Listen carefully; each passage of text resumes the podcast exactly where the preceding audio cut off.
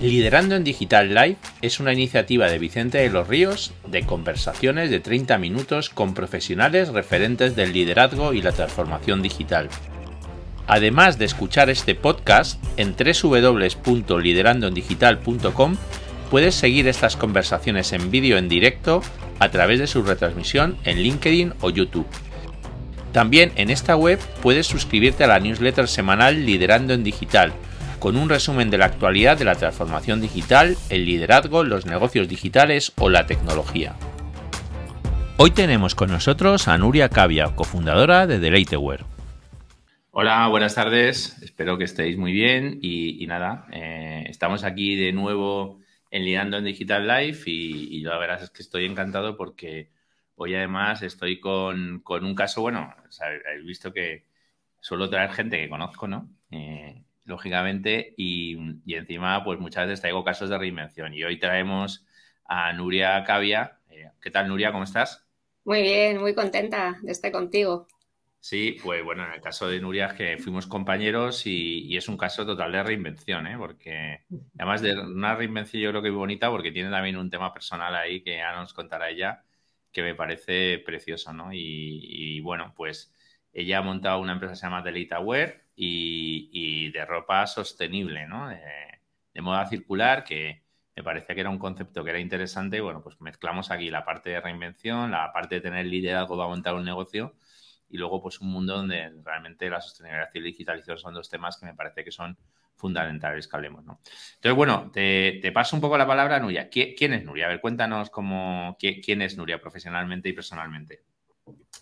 Pues, pues Nuria es una baby boomer que está viviendo su segunda adolescencia. ¿Por qué? Pues, pues cuando tú eres eh, adolescente la primera vez, pues pasas de niña a mujer, ¿no? Pues yo ahora estoy pasando de joven, que ya no me siento joven, ni, ni tampoco me siento mayor, ¿no? Entonces estás ahí en un, en un momento de transición y en el que yo quiero crecer, ¿no? Y en el que siento la necesidad de crecer. Y por otro lado, digo adolescencia porque esa rebeldía que tienes cuando eres adolescente, que quieres cambiar el mundo, que quieres luchar, ¿no? Eh, bueno, en, mi caso, pues en, el grupo que estábamos muy metidos en el tema, pues lo hacíamos desde una visión rebelde pero dulce, ¿no? Decíamos, jo, desde el amor siempre, ¿no? no desde la violencia. Pues esa, esa necesidad que tenías, que luego con, cuando empiezas a, a trabajar, te casas, tienes una hija, otra hija, vas ascendiendo, ya no te quedan momentos en la vida para, para hacer lo que tú habías soñado siempre, pues es como que ahora tengo esa oportunidad de, intentar, de aportar un, ¿no? mi, visión y mis capacidades para poder hacer un mundo eh, mejor y además es que tengo que espabilar, porque es que ya me queda poco tiempo, ¿no? Entonces me siento en esa, en esa segunda adolescencia. te, estás poniendo, te estás poniendo muy emotiva, ¿eh? O sea, que, esto... Espera, porque voy a poner aquí en, el, modo de, estar los dos, ¿no? Pero te estás poniendo aquí... No, efectivamente, ¿no? Yo creo que, que está muy bien y, y además creo que, esto es una de las cosas que tenemos que transmitir eh, también todos, ¿no? Que si os dais cuenta, eh, hoy en día la esperanza de vida, no sé, en España casi está en 90 años, ¿no? Eh, y en el caso de la mujer más que del hombre, ¿no?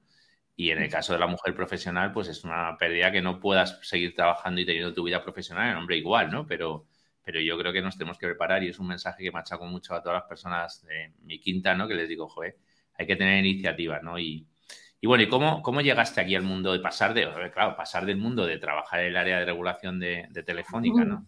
Eh, viendo reglamentos, eh, temas, normas y tal, a de repente aparecer aquí startupera del mundo de la moda y encima moda circular, pues, pues tiene su puntito, ¿no? Cuéntanos un poco, Nuria, cómo, cómo llegaste a este mundo. Bueno, la verdad que, que, yo creo que la idea la tenía latente desde hacía muchos años. Eh, pues porque, fíjate, mi, madre tenía una academia de corte y confección en Valladolid. Y pues cuando yo tenía pues, veintitantos, pues necesitaba, eh, necesitábamos hacer una prospección porque dijimos, jo, ¿por qué no montamos un, taller y además hacemos, eh, vendemos moda? Confeccionamos nosotros, pero a gran escala, no solamente pues, en la Academia de Corte y Confección. Y así pues colocamos a, las alumnas, ¿no? Entonces, jo, a mí me parecía una estupenda idea Y, nada, me fui con mi madre a hacer prospección a Barcelona. Y bueno, pues te estoy hablando de hace 30 años, Vicente. Y pues hace 30 años, cuando llegamos a Barcelona, los encargados de, los talleres eh, nos decían con las lágrimas casi en los ojos, dejad, este modelo, olvidaros de este negocio que están viniendo eh, los chinos, el mercado asiático, con una, con una producción tan barata que, que jamás la vais a poder igualar y vamos a tener que cerrar todos. Y claro, pues fíjate, yo me volví, seguí con mi carrera y luego me metí en el mundo de las telecomunicaciones y mi madre volvió a Valladolid a su academia de corte y confección. Está empezando la fast fashion. Era, o sea, lo que ha, pasado de aquí a, 30 años es que ha sido la, revolución, que ha ocurrido. Un montón de talleres se han cerrado, toda el área pues, mediterránea pues han tenido que cerrar. Y yo recuerdo un montón a mi madre que no criticaba a la que hacía esa ropa, sino ella decía, eh, daba la vuelta a las faldas, ¿no? Decía, jo, esta pobrecita, esta pobre china que ha hecho esto, las horas que ha echado y lo poco que le han tenido que pagar, porque es que la tela vale más cara.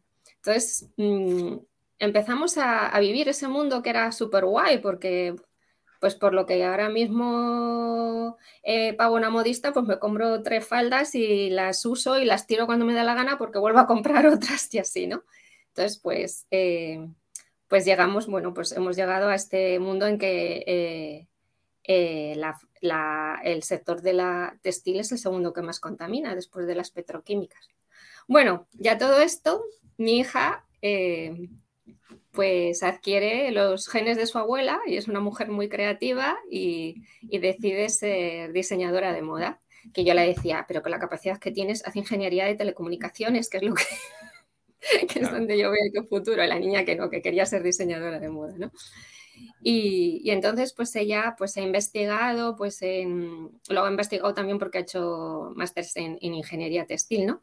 Y hasta en Berlín, en Londres, en Ámsterdam y ahí pues están muy implicados en el, problema que hay con, el sector textil y con lo que contamina.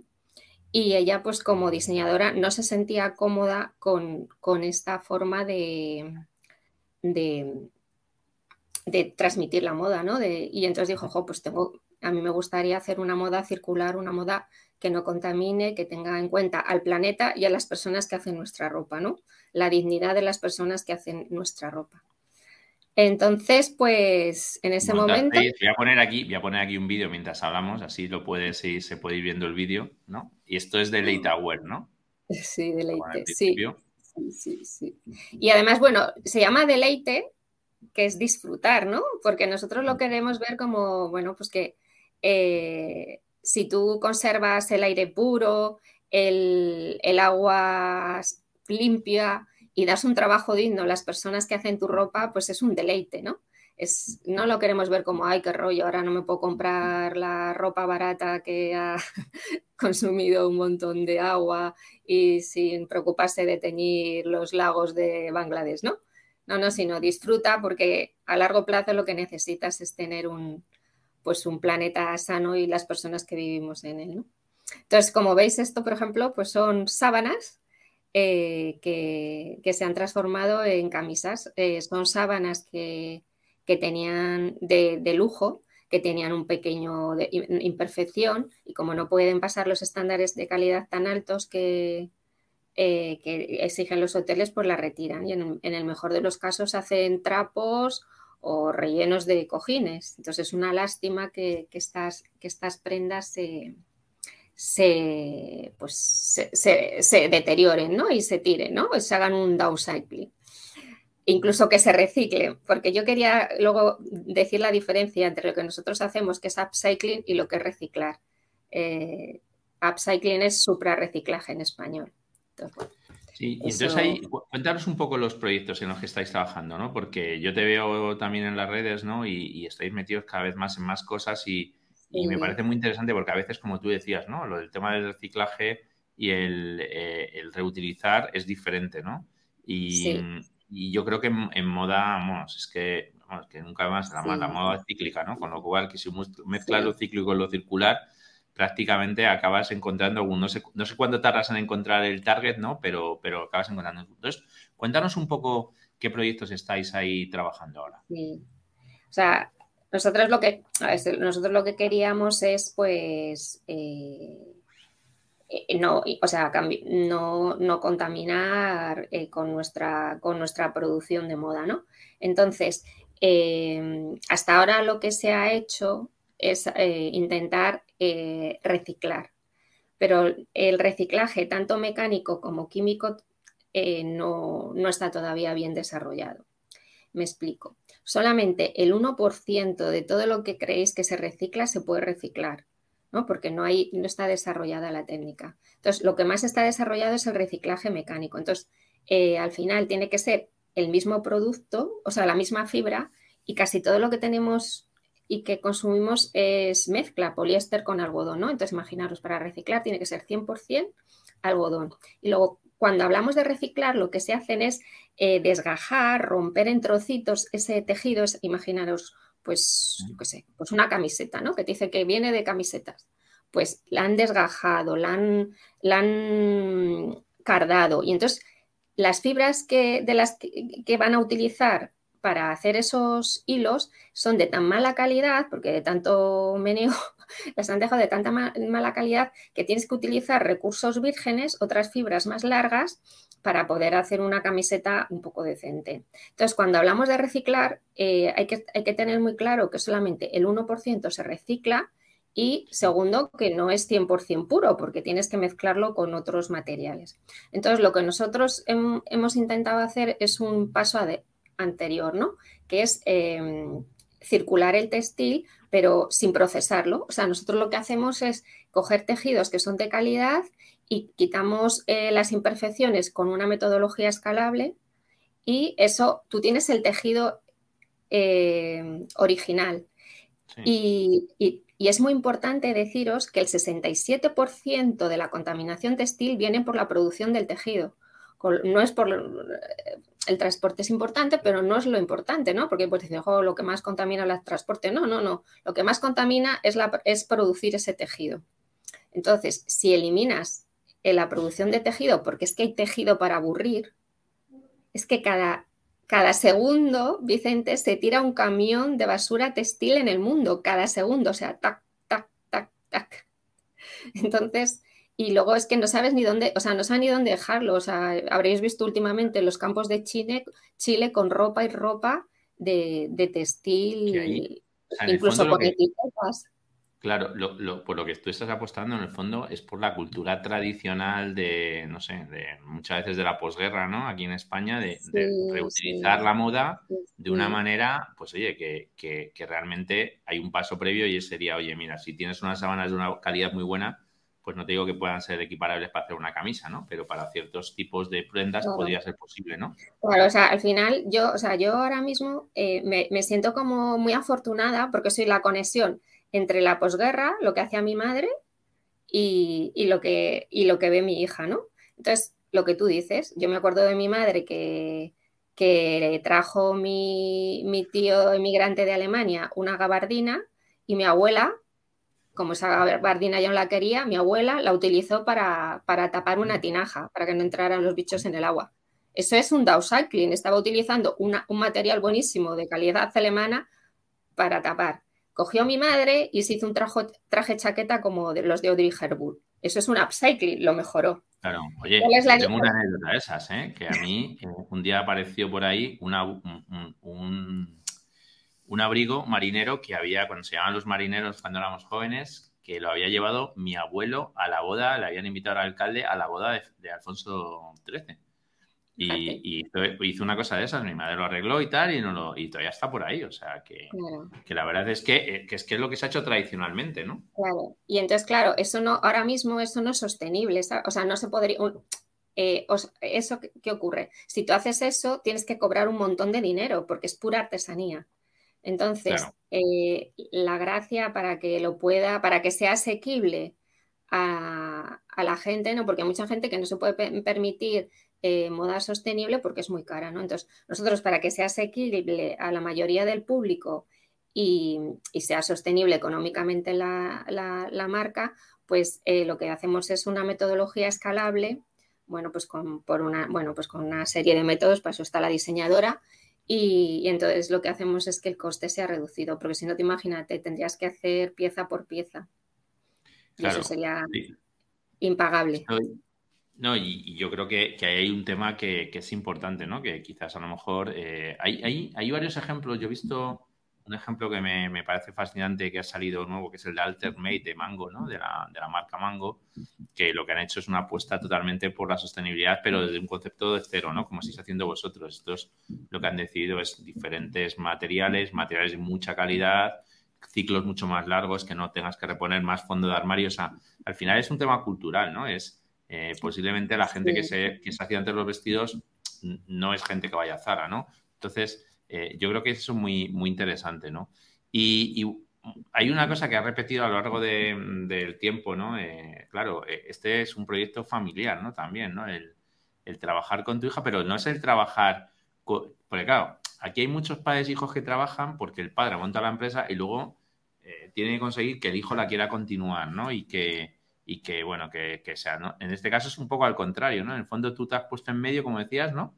De un proyecto que tuvo tu madre, ¿no? Y del proyecto que quiere tener tu hija, ¿no? O sea, que ahí eres, el eslabón y no eres el protagonista como suele pasar en las empresas familiares, ¿no? Eres más bien la, mm. que apoya, ¿no? ¿Cómo, es, cómo es la experiencia de trabajar con tu hija en ese tipo de entorno? Pues imaginaros, con una millennial, pues saltan chispas, cada dos por tres saltan chispas, pero a ver, luego es, o sea, discutimos mucho, a veces decimos, oye, a ver, vamos a dejar que somos madre e hija y tenemos que pensar que somos socias. Venga, vamos, cero otra vez. Nos vamos a tratar de otra manera. Pero, pero para mí es muy bueno porque yo estoy aprendiendo mucho de los millennials, eh, de su rapidez, de su, su, bueno, pues sus capacidades digitales. Y yo creo que también mi hija pues está aprendiendo qué cosas que hay que, que mantener. O sea, mi hija lo que intenta es mucho marketing digital, o sea, al, final lo que estás enamorando es a, intentas conquistar al robot de, Facebook, ¿no? En Instagram o al algoritmo de Google, pues al otro robot, a ver cómo, cómo, es el SEO, cómo, cuál es lo que le va a gustar, qué palabra digo, qué palabra no digo. Y yo pues eh, trato más pues con los humanos, con relaciones institucionales. Eh, entonces, bueno, pues ahí a veces yo creo que al principio, pues mi hija se pensaba que lo del marketing digital era lo que el boom y luego se ha dado cuenta, pues bueno, pues que yo cuando trato con los, con los hoteleros, cuando das una charla y te escuchan y luego te llaman, pues al final son relaciones porque trabajamos para el minorista y también para, para mayorista, para business to business, ¿no?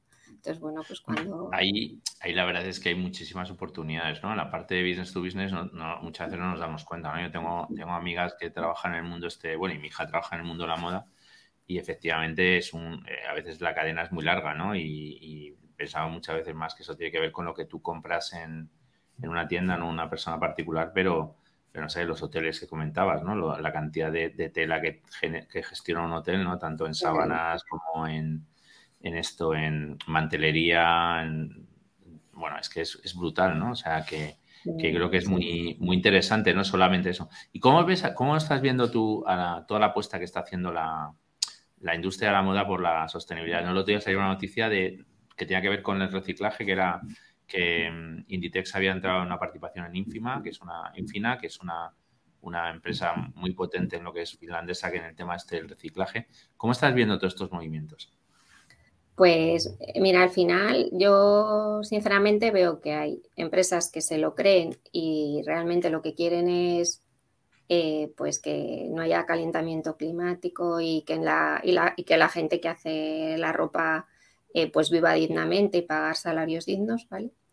Y luego hay otra parte también mucho de greenwashing, ¿no? Que es lo que se llama, ¿no? Pues de lavado de cara. Entonces, eh, por ejemplo, lo que me acabas de contar, pues me parece bien, son 100 millones de, inversión.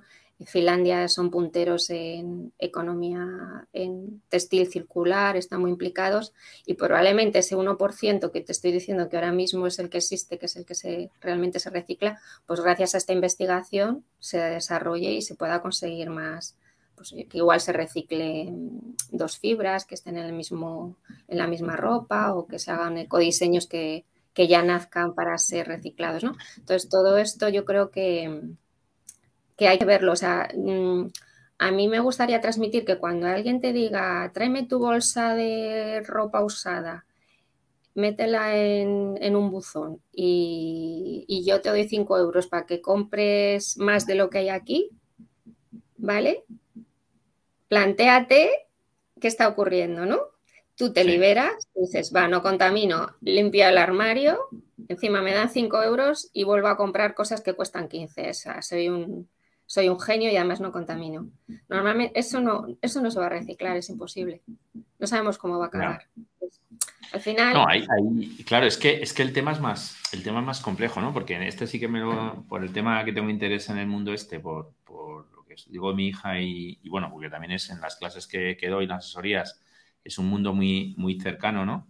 Eh, claro, es que aquí hay muchas cosas, ¿no? Hay desde las chicas estas de, mm, ¿cómo se llama? De render runaway, ¿no? De, directamente de, que ellas compran la ropa y te las alquilan por tiempo, o de las comparticiones de los armarios virtuales, que es lo mismo, pero en vez de comprarla, te comparas entre todos, desde lo de Art Made que las pone más caras, pero no o sea, pero son productos que el diseño te dura más años, calidad más diseño. O sea, es que aquí hay, muchos métodos, ¿no? Y, y, hay una parte que yo creo importante de lo que tú dices, es también el consumidor que tiene que cambiar. O sea, al final ¿qué fue antes, la gallina o el huevo? ¿El consumidor que se acostumbra a una cosa o la las empresas que, la llevan, que llevan al consumidor hacia un lado, ¿no? Y aquí yo creo que, hay cosas que también tenemos que aceptar, que a lo mejor, oye, pues mira, tenemos que reciclar más o reutilizar más la ropa, ¿no?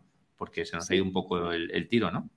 Sí, es que, o sea, al final, lo que hablábamos antes, ¿no? En la posguerra la gente eh, reutilizaba porque era necesario por sus, por sus recursos escasos económicos, ¿no? y ahora eh, tiene que ser porque los recursos del planeta son escasos, por eso tienes que reutilizar. Y, y, qué pasa? Que, para que esto ocurra, teniendo medios y siendo la ropa tan barata, tiene que haber una revolución social, o sea, tienes que, el consumidor tiene que socialmente cambiar, tiene que haber un cambio de conciencia. Y yo creo que las generaciones más jóvenes lo están viendo, ¿no? Lo están, lo están asumiendo. Y bueno, no sé si tenemos alguna pregunta en el público, que, veo que hoy, como estaba comentando, lo comentado en el chat, ¿no? Que ha entrado gente, oyentes nuevos, y yo creo que es por las nuevas notificaciones push que, está haciendo LinkedIn. Eh, y bueno, pues eso ha hecho que, veo aquí gente conocida, ¿no? que, hacía tiempo que nos veía por aquí. ¿eh? Y, bueno, yo creo que eso es importante, ¿no? Si tenéis alguna pregunta para, Nuria, eh, y si no, si no tenéis, me, voy yo avanzando en, en otras preguntas, ¿no? ¿qué, ha supuesto para ti el, cambio este de adaptarte? O sea, adaptarte de un mundo totalmente diferente, no un mundo tecnológico, un mundo jurídico, a, un mundo totalmente diferente. ¿Cómo lo estás viviendo, no? Eh, para, sobre todo lo que quiero es que, en esto aconsejes a la gente, ¿no? Que, les animes a que, a que se den cuenta que, hay más oportunidades, ¿no?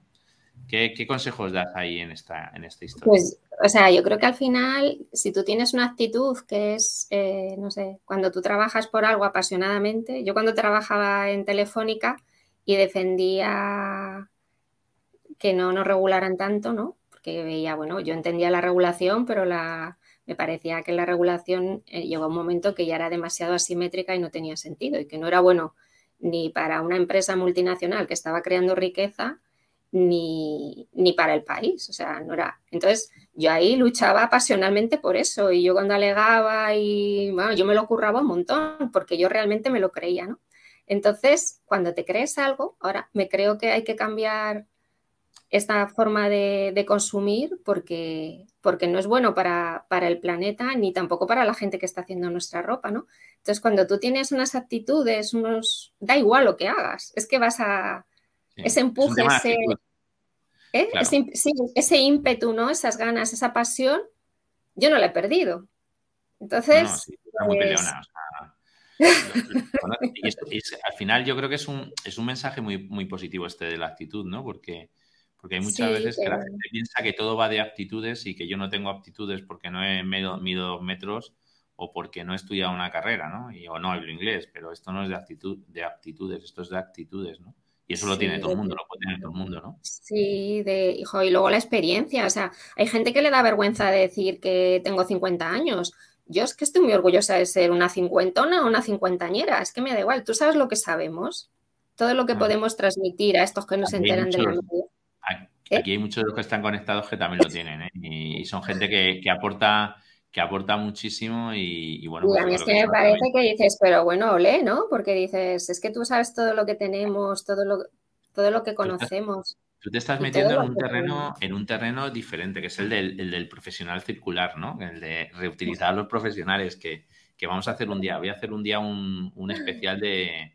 mira, podía hacer un día un especial donde eh, entrevistase a cuatro o cinco personas profesionales muy buenos, ya de cincuentones, a los que no se les da oportunidad, ¿no? Y que cuenten, que cuenten un poco aquí las verdades del reciclaje este que se habla tanto y del edanismo, ¿no?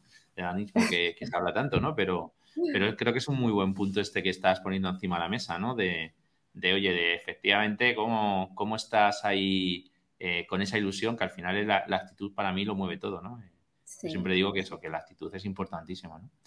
Eh, y yo quería decirte ya para, por último, eh, la experiencia está montar una startup, ¿no? Eh, yo le tengo respeto a ese tema, porque, bueno, yo creo que no, no, no, tiene, no todo el mundo tiene que hacerse montar una startup, ¿no? Aquí, aquí todo el mundo parece que ahora es que como somos tanto de, de extremos, ¿no? Aquí todo el mundo se hace vegano y además tiene que montar una startup, ¿no? Entonces, bueno, pues, ¿cómo es la experiencia de la startup? Desde, desde la historia de que, bueno, que también lo estás haciendo para que tenga un cierto recorrido, porque no solamente para ti, sino para el futuro también de tu hija. Sí, pues eh, yo creo que hay que, mm, que, pivotar mucho. Hay que ser, o sea, yo creo que nuestra ventaja frente a empresas más grandes es que cuando veíamos que una cosa no, no era buena, éramos rápida para, para, dar, para mover, ¿no?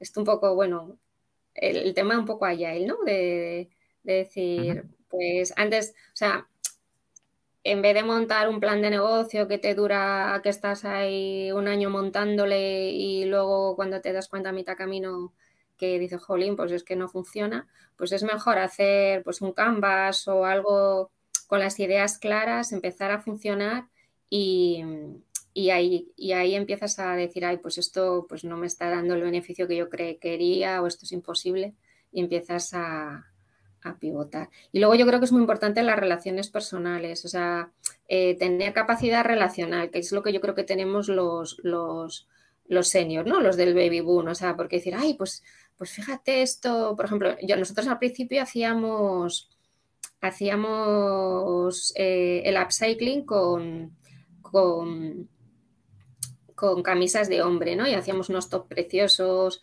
pero claro, cada camisa era un mundo, eh, era única, y luego la gente tampoco valoraba que fuera personalizado y para una persona, ¿no?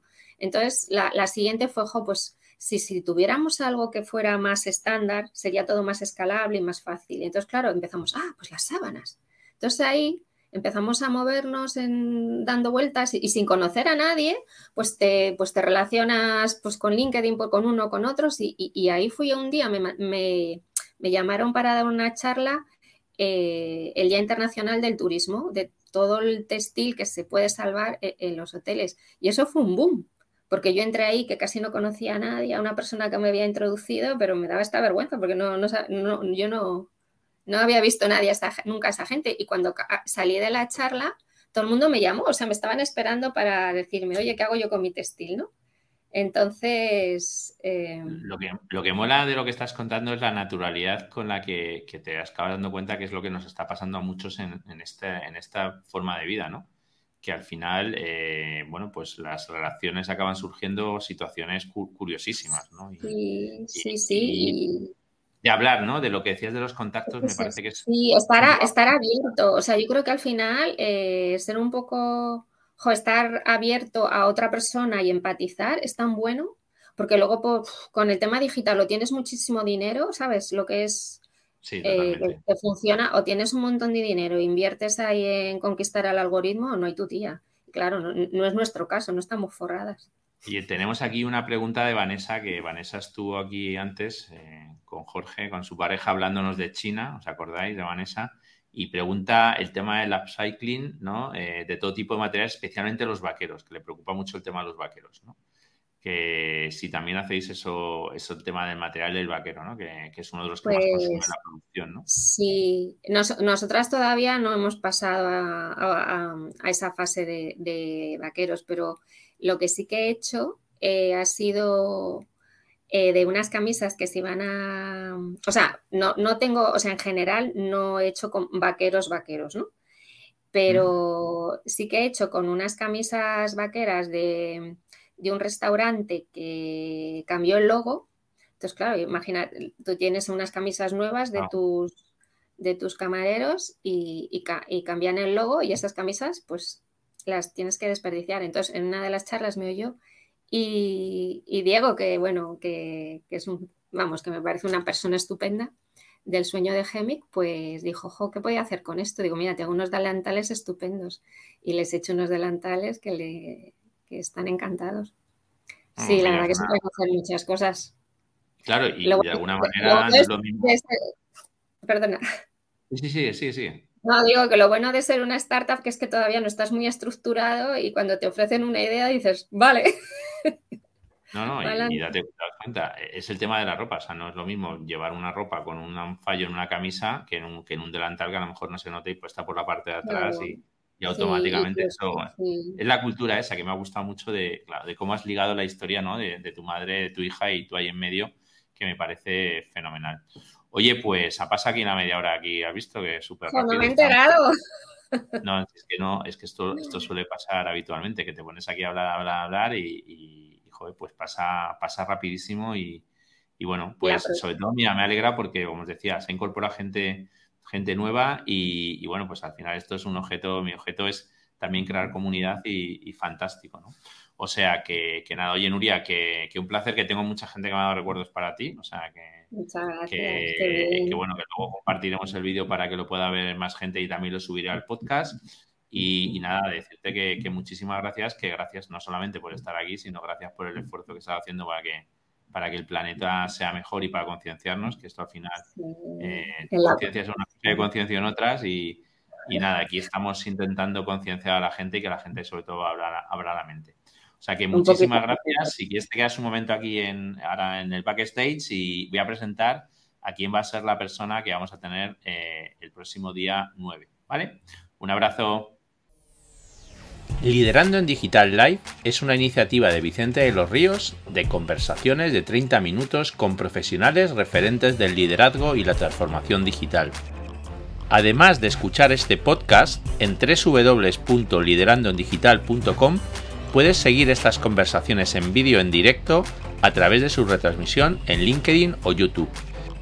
También en esta web puedes suscribirte a la newsletter semanal Liderando en Digital, con un resumen de la actualidad de la transformación digital, el liderazgo, los negocios digitales o la tecnología. Te esperamos.